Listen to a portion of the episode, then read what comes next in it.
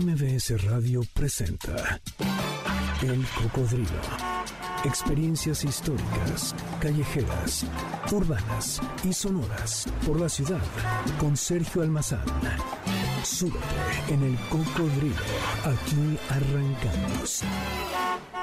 ¿Qué tal? ¿Cómo están? Bienvenidos. Muy buenas tardes. Gracias por seguir en la frecuencia de MBS 102.5.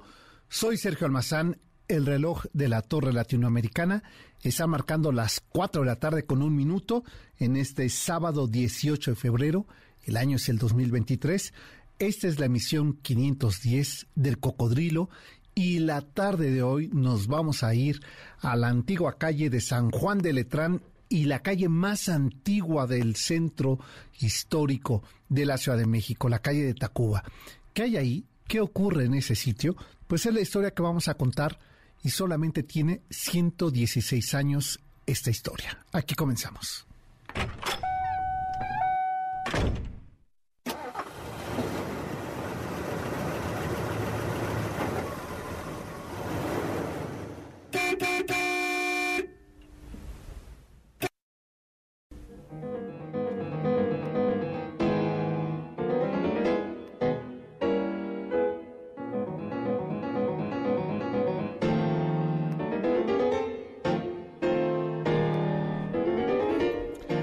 Tras 60 meses de trabajo, finalmente aquel 17 de febrero de 1907, el entonces presidente, el general Porfirio Díaz, acudió al edificio ubicado en la esquina de lo que hoy conocemos como calle Tacuba y eje central Lázaro Cárdenas ante San Juan de Letrán.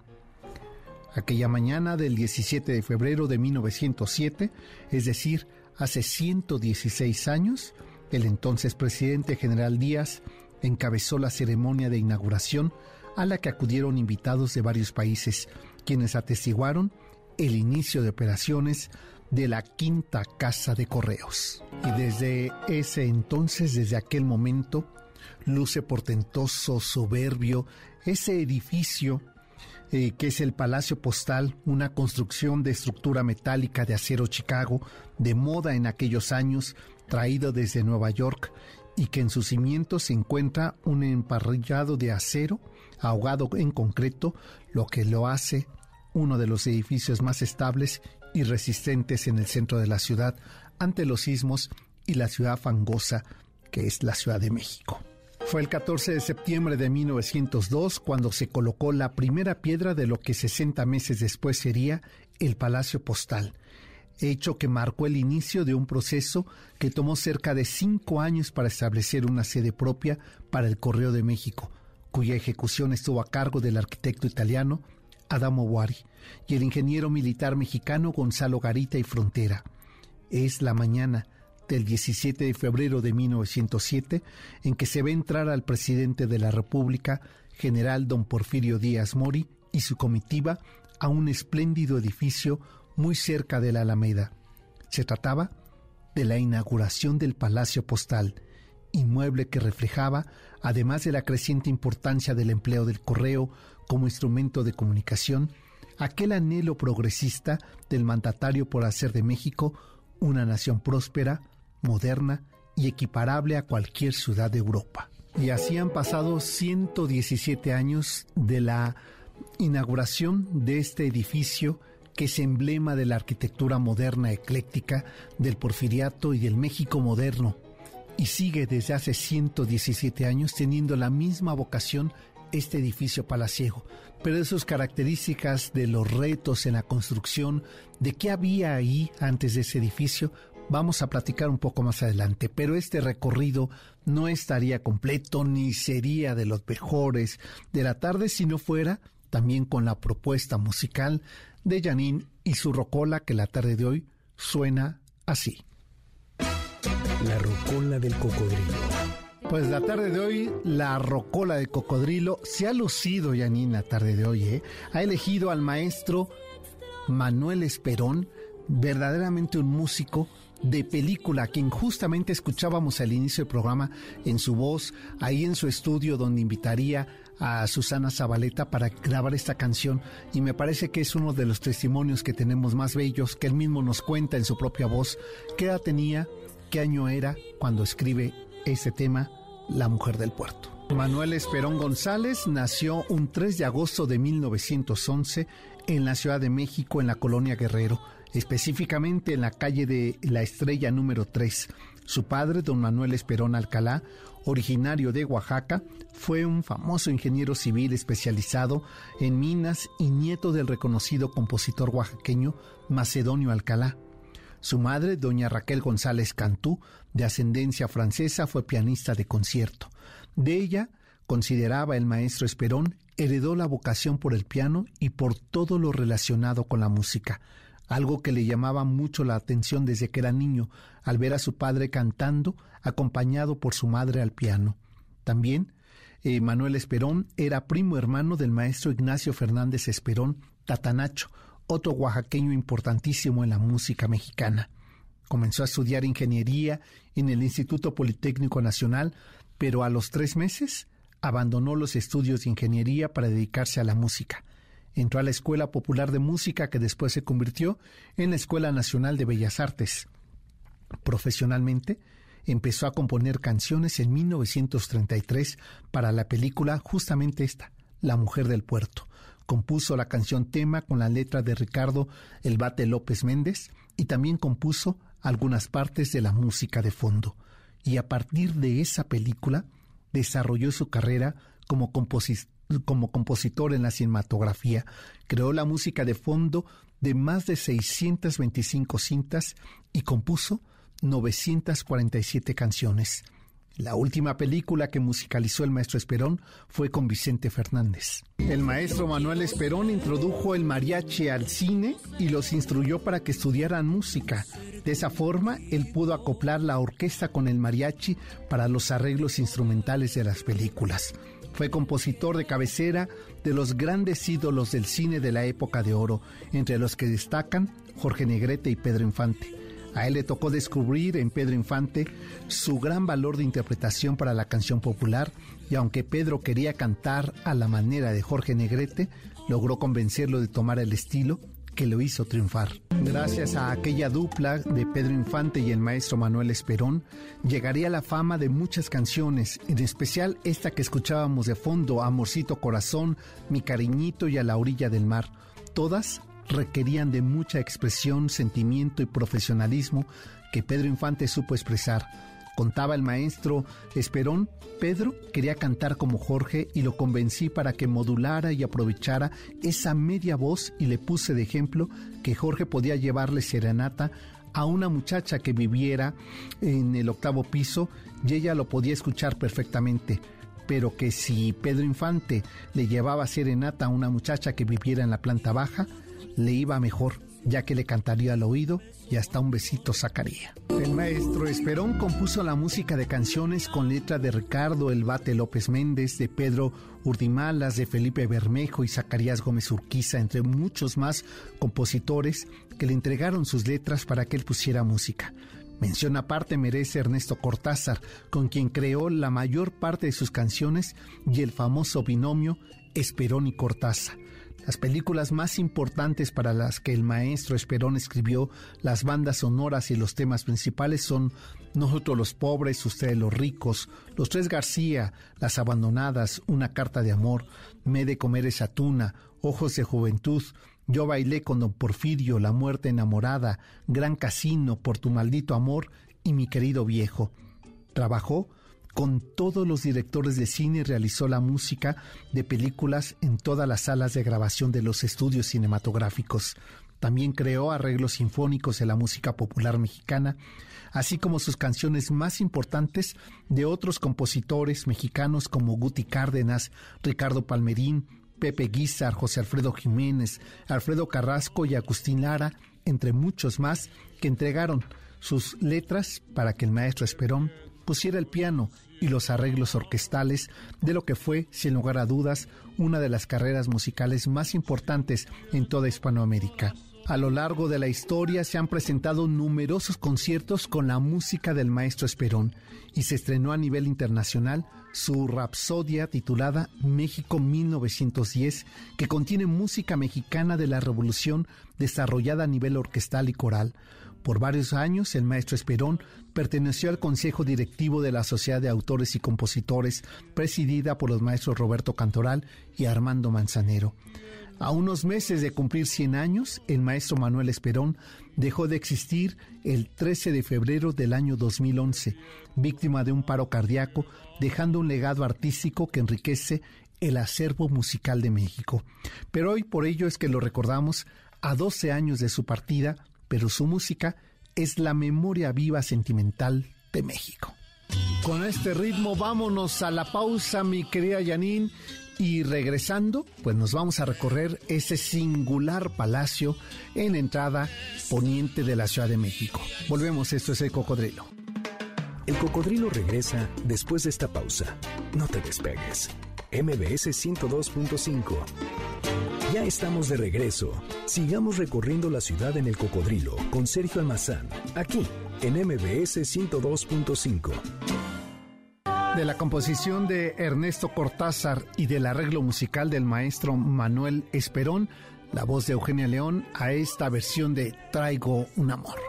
Por allí de la década de los 40 este tema lo haría famoso Lucha Reyes. Qué diferente se escucha esta versión. La verdad es una versión que me gusta mucho de este tema del maestro Cortázar, de esa dupla que hablábamos hace un momento sobre el maestro Esperón y Cortázar, traigo un amor.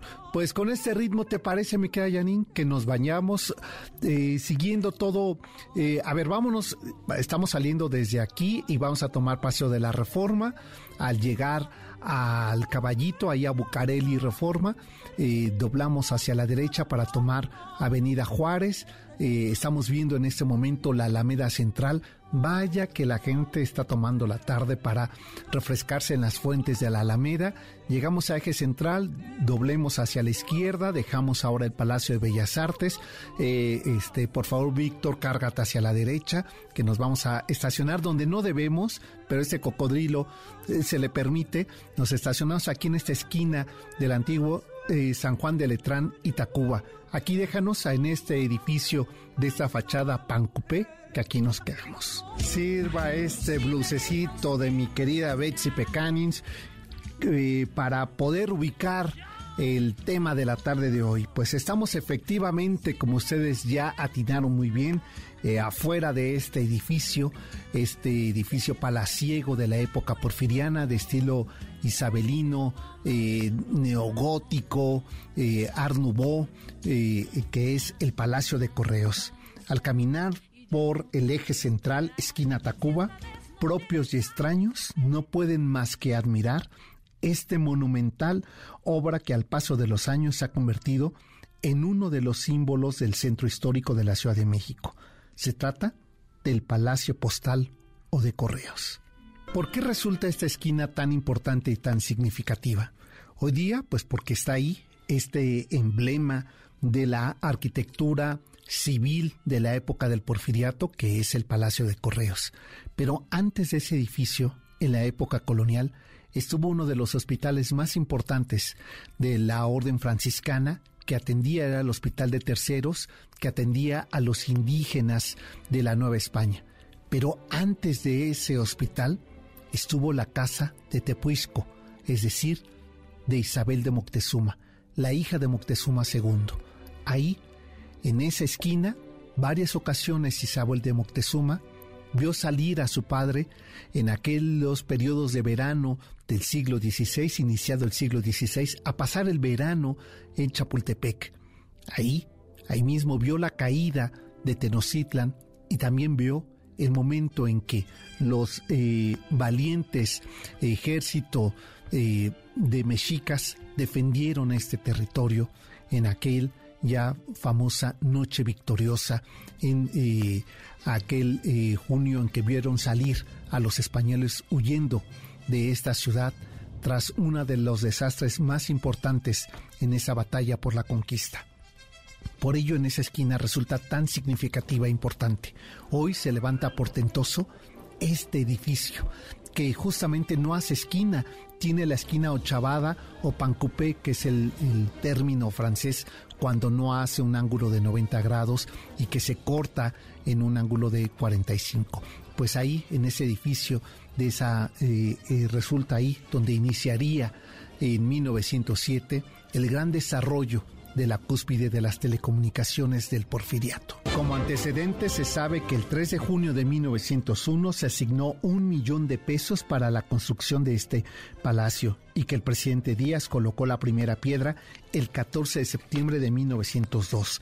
Su costo total alcanzó la cifra de poco más de 2.900.000 pesos de aquel entonces de iniciado el siglo XX. La crónica de la época escrita por Eugenio Espino Barros dice, el estilo general del edificio se acerca en sus lineamientos generales al español antiguo. Posee algunos caracteres del llamado plateresco, que dejó tantas reliquias en México. Su aspecto exterior no puede ser más que grandioso. Está hecho de clarísima piedra blanca.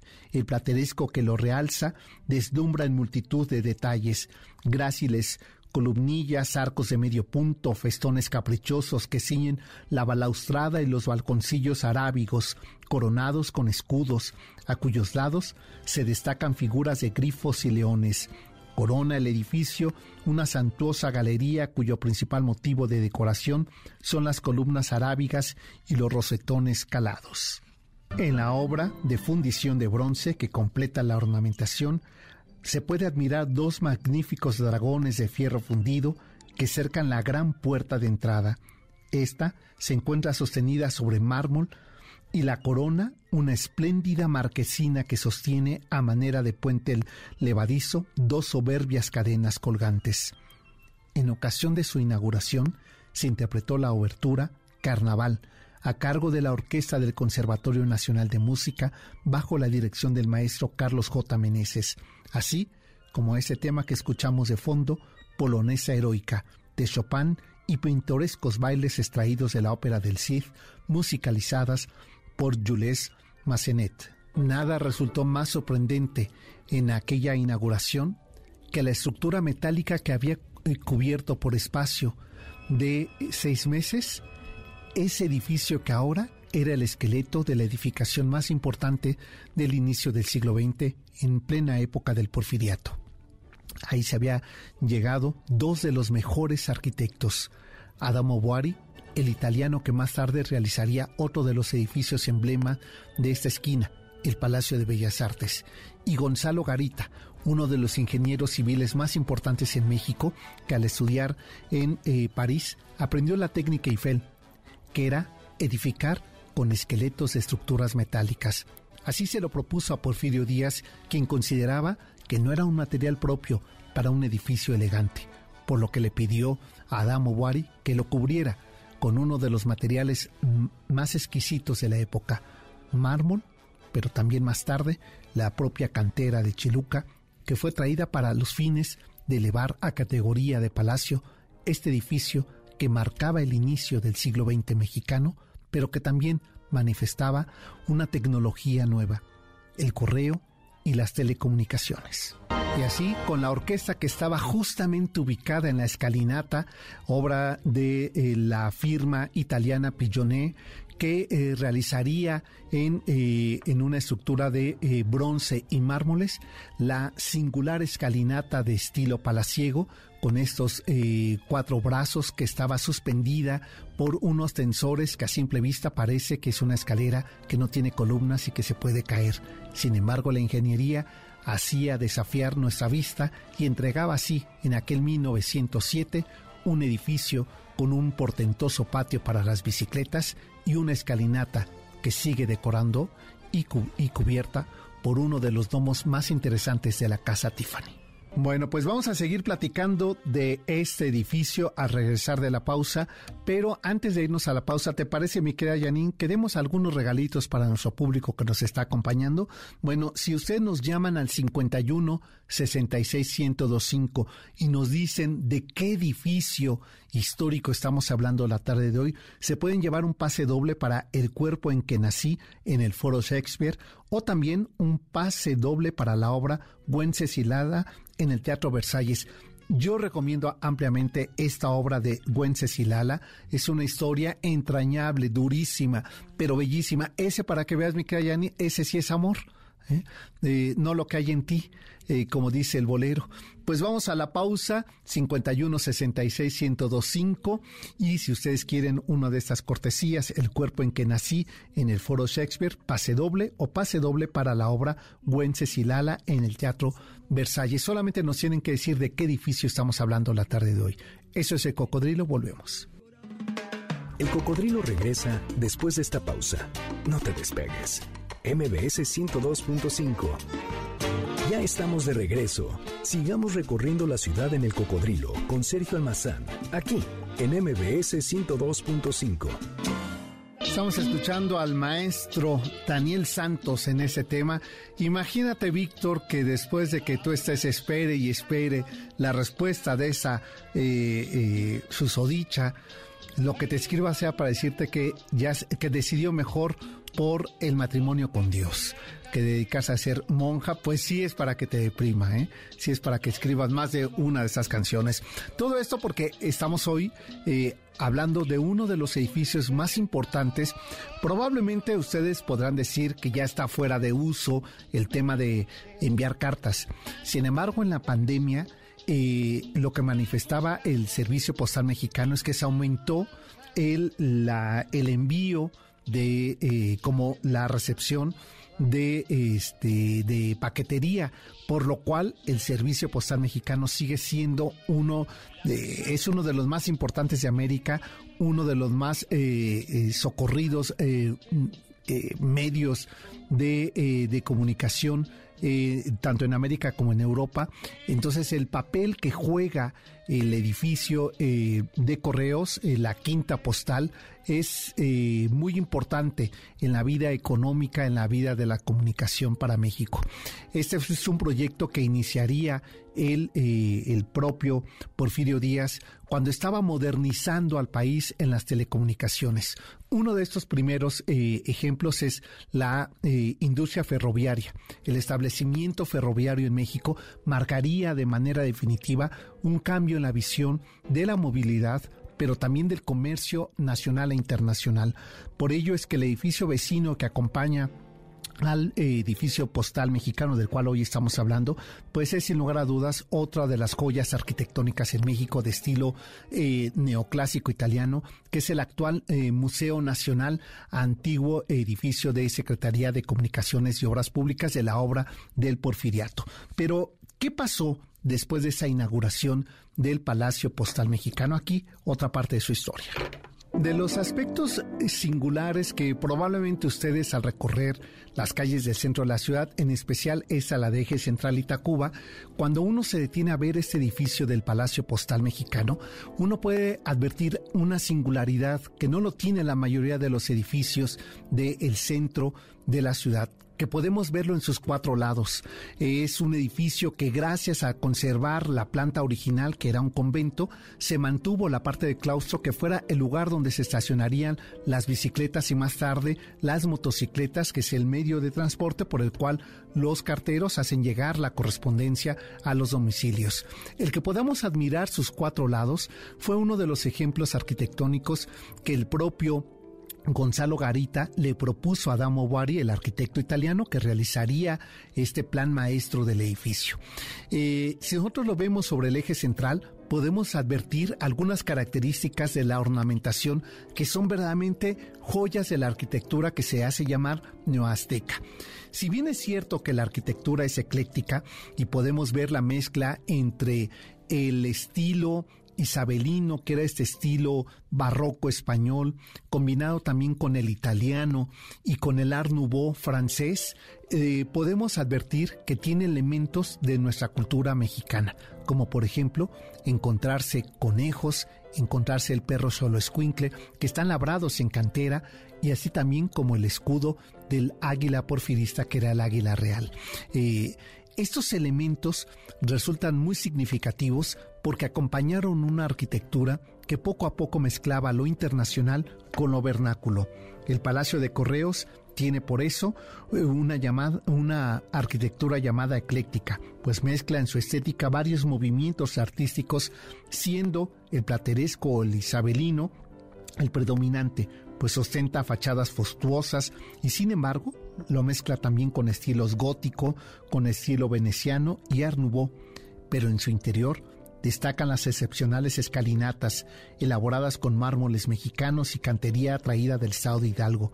La tonalidad dorada que evoca el palacio se logra a esa fina herrería de bronce, la cual fue elaborada en la fondería Pillone de Florencia, Italia. Y en la torre principal, el ornamento se lo da el suntuoso reloj, el cual fue importado desde Alemania.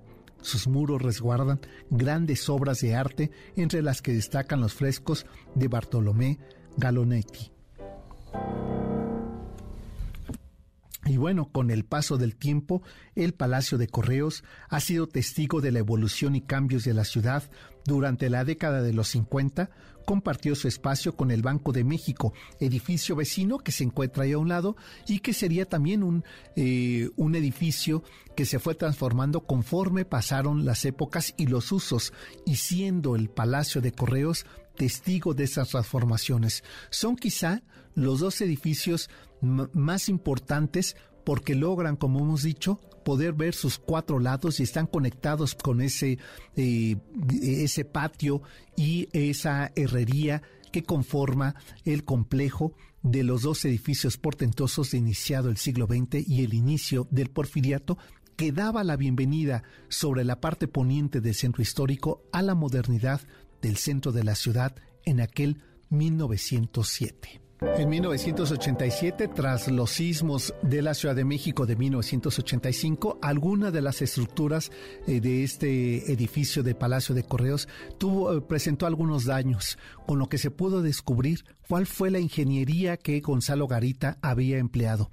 Y la sorpresa fue que el sistema de desarrollo de hormigón que había hecho para la cimentación eh, producía un efecto de un movimiento parejo, por lo que el edificio ni golpeaba su, eh, su techo de cristal, ni, eh, ni lograba que se pudiera establecer un desnivel.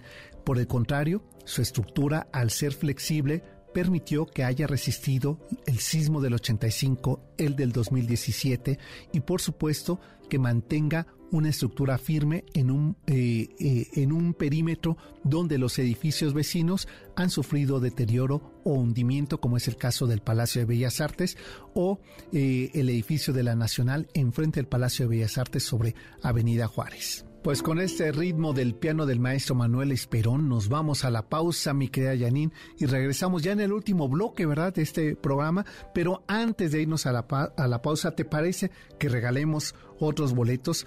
Pues tenemos un pase doble para la obra Inteligencia Actoral en el Teatro Helénico hacia el sur de la Ciudad de México que seguramente ustedes saben que esa capilla del Helénico es una capilla que se encontraba en Ávila, eh, en esta ciudad del centro norte de España, eh, y que es comprada por eh, una familia y traída a México y después montada piedra por piedra y ahora es en este lugar. Bueno, pues todo esto lo cuento porque en el Teatro Helénico, ahí en Avenida Revolución 1500, se está presentando esta obra de eh, inteligencia actoral. Tenemos un pase doble. Si ustedes nos dicen de quién estamos dedicando la música a la tarde de hoy, se llevan ese pase doble y también tenemos dos pases dobles para que vayan como debe de ser al cine, Cinépolis, a disfrutar la cartelera en formato tradicional. Solamente nos tienen que llamar al 5166 1025 y nos digan a quién le estamos dedicando la música la tarde de hoy. El cocodrilo regresa después de esta pausa. No te despegues. MBS 102.5 ya estamos de regreso. Sigamos recorriendo la ciudad en el cocodrilo con Sergio Almazán, aquí en MBS 102.5. Ahora estamos escuchando la versión de Lucha Reyes a este tema de Cortázar, Traigo un amor, eh, con el arreglo del maestro Manuel Esperón, a quien estamos dedicando la tarde de hoy la rocola del cocodrilo. Pues eh, déjenme enviar saludos para Ismael Pérez, eh, que nos está acompañando. Gracias por estar eh, acompañándonos a través de Facebook Live. También a Luis Felipe, gracias por su compañía. Y a Satlanepantra también enviamos eh, saludos. Les recuerdo que el día de mañana nos vamos a ir a recorrer Iztapalapa en cablebús.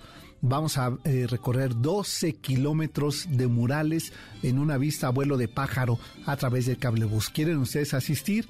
El punto de reunión es en la esplanada de Bellas Artes a las 10 de la mañana y a inscripciones en sergio arroba sergioalmazán.com y próximamente les vamos también eh, a anunciar, vamos a, a, repetir este ciclo que hemos dedicado de recorrido virtual a 100 años de la arquitectura en México y también lo vamos a incluir con una exposición que se acaba de inaugurar sobre Ricardo Legorreta ahí en el centro Banamex. Todo esto un poco más adelante les diremos en la siguiente semana cómo será este proceso para inscribirse a este ciclo. Pero regresando para hablar ya prácticamente para despedirnos y concluir el tema de la tarde de hoy que estamos eh, dedicando a los 116 eh, años de inaugurado el Palacio Postal Mexicano. Eh, me gustaría además sumar a este recorrido que hemos hecho también elementos importantes, como por ejemplo que el día de hoy quizá ustedes no lo saben, pero el propio palacio tiene un museo, este museo postal y filatélico, pues ahora está en la planta baja, entonces cuando ustedes entran sobre la calle de Tacuba número uno, al Palacio eh, Postal. Si doblan hacia... La entrada es gratuita, eh, de lunes a domingo. Del lado izquierdo ustedes pueden ver esta exposición que tienen de timbres postales, de los... este cabebuzón, de cómo eran los buzones en el siglo XIX, los diferentes eh, servicios postales que presentaba el servicio postal mexicano y un mural, un mural hecho con eh, timbres postales de cartas que nunca recogieron. Entonces llama singularmente la atención, les invito a que ustedes lo recorran y también, por supuesto, el patio de bicicletas, este patio donde también hay exposiciones, eh, exposiciones sobre el tema de la eh, de la filatelia en, en, nuestro país y en el mundo. Y ustedes, si se dan cuenta en la escalinata, van a encontrar una serie de escudos que tiene que ver con la historia del correo en el mundo, porque México en 1909 fue sede del encuentro eh, mundial de correos debido a que el edificio postal era un ejemplo de arquitectura y de funcionamiento sobre cómo deberán de ser los nuevos edificios iniciado el siglo XX sobre el sistema eh, postal en el mundo. Por ello es que ustedes van a encontrar ahí las banderas y los escudos de los países que participaron en este encuentro mundial. Así es que esta joya arquitectónica, una recomendación de fin de semana para que ustedes la visiten y después de ahí se van al lado al edificio del Banco de México, donde también una joya de la arquitectura Art Deco que está abierto gratuito para que ustedes lo visiten y puedan visitar incluso la bóveda donde ya no hay dinero. Dicen que es más segura, entonces yo digo que ahí hay que ir cuando haya un temblor. Nos vamos y nos metemos a esa bóveda. Dicen que lo más seguro, pues a ver si es cierto. Pues nosotros ya nos tenemos que despedir. Ah, no, todavía tenemos unos minutos para eh, eh, recordarles que el, el, próximo sábado pues también vamos a, eh, a hacer una transmisión. Oye, mi querida Janine, estaba viendo si nos íbamos a la Feria del Libro en Minería, a unos pasos de donde estamos hablando el día de hoy, y transmitimos desde ahí. ¿Qué te parece la idea? ¿No? Una feria del libro, empezando el año de ferias, pues iniciemos con la feria de nuestra ciudad, que después te andas yendo hasta Guadalajara y no transmites desde aquí. Así es que, pues ya eh, inicia el próximo jueves, así es que el sábado, pues desde la feria del libro de eh, minería, vamos a estar transmitiendo este programa del cocodrilo. Pues nosotros ya nos vamos, mi querida Yanin, pásenla bien, nos encontramos el próximo sábado, por lo pronto se quedan con el doctor Zagal, que no me ha dicho de qué va a hablar, ¿es tema secreto o de qué va a hablar? Ah, la cultura egipcia es el tema que nos tiene preparado. Con razón lo vi ahí medio, medio, medio, que traía ahí como una serpiente o algo así, pues se trataba del tema. Pues nos vamos con este tema también de quien te escribe cartas de amor secretas y que tiene un marido que es el mismo demonio, pero el otro lado es angelical. Pásenla bien, buena tarde hasta entonces. MBS Radio presentó El Cocodrilo. Experiencias históricas, callejeras, urbanas y sonoras por la ciudad. Sóbete en el cocodrilo. Nos escuchamos el próximo sábado aquí en MBS 102.5.